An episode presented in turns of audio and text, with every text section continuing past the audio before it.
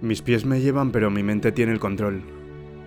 Jamás podré llegar a donde quiero si no se encuentra en plenas facultades.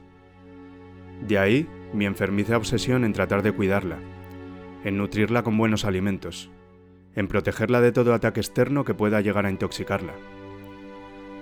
No me interesan lo más mínimo las noticias catastróficas en lugares remotos de medios vendidos, ni siquiera la vida del vecino. Debo concentrarme en seguir mi camino a paso vivo sin permitir que nada ajeno pueda acceder y desviarme de mi objetivo. Yo soy lo único que tengo, y se antoja de urgente necesidad que me sienta bien conmigo mismo siempre y en todo momento. No existe nada peor en el mundo que sentirse solo cuando estás solo, que no gustarte, que sufrir un infierno en tu interior y tener la necesidad de escapar de él todo el tiempo. Tú también estás solo, naciste solo al igual que todos los demás y cuando llegue tu momento también morirás solo. Curiosamente, y aunque todos sabemos que es una verdad irrefutable, a nadie le gusta escuchar esto porque lo enfocan de forma negativa, cuando en realidad es todo lo contrario. Cuando comprendas profundamente este mensaje, te darás cuenta que la única persona a la que tenías que rendir cuentas era a ti mismo, y entonces tu prisma cambiará radicalmente. De ahí en adelante puede que te atrevas a hacer todo lo que habrías querido hacer y no hiciste por miedo a lo que opinaran los demás por miedo a lo que dijera tu entorno. Todos debemos trabajar en nosotros a diario, es algo fundamental. Pero casi nadie lo hace. No dejan tiempo para sí mismos, no lo consideran relevante.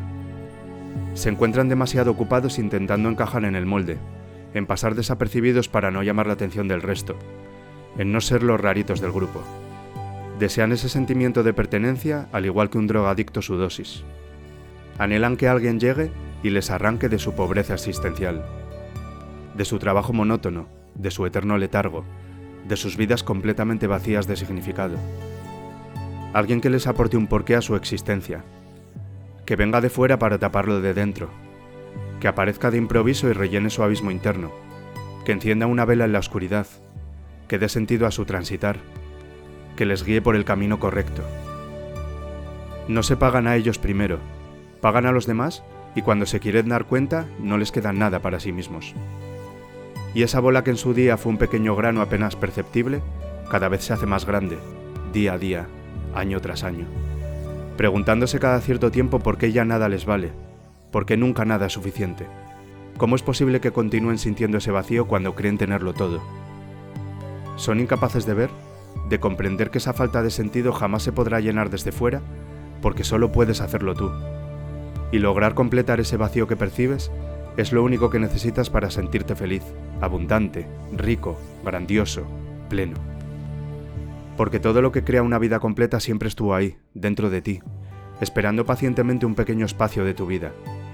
Sencillamente suplicaba que tuvieras la valentía de otorgarle un minúsculo pedazo de tu existencia y así lograr compensarte con creces, ofreciéndote todo aquello que necesitabas para volver a ser tú, para reconciliarte contigo mismo, para volver a tus centros. Somos los únicos creadores de nuestra vida. No me salves. Sálvate tú. Antes de que te vayas me gustaría pedirte tres pequeños favores. Si te gusta el contenido del podcast, suscríbete gratis para recibir avisos cada vez que subo un nuevo episodio. Comparte el contenido para llegar a más personas y deja un comentario desde la plataforma en la que me escuches habitualmente. Si quieres recibir gratis contenido exclusivo directamente en tu bandeja de correo, entra en elamoreslarespuesta.com barra únete y apúntate a la lista. Y por último, si consideras que el contenido que comparto es valioso, apóyame haciendo una donación a través de mi web elamoreslarespuesta.com. Muchas gracias.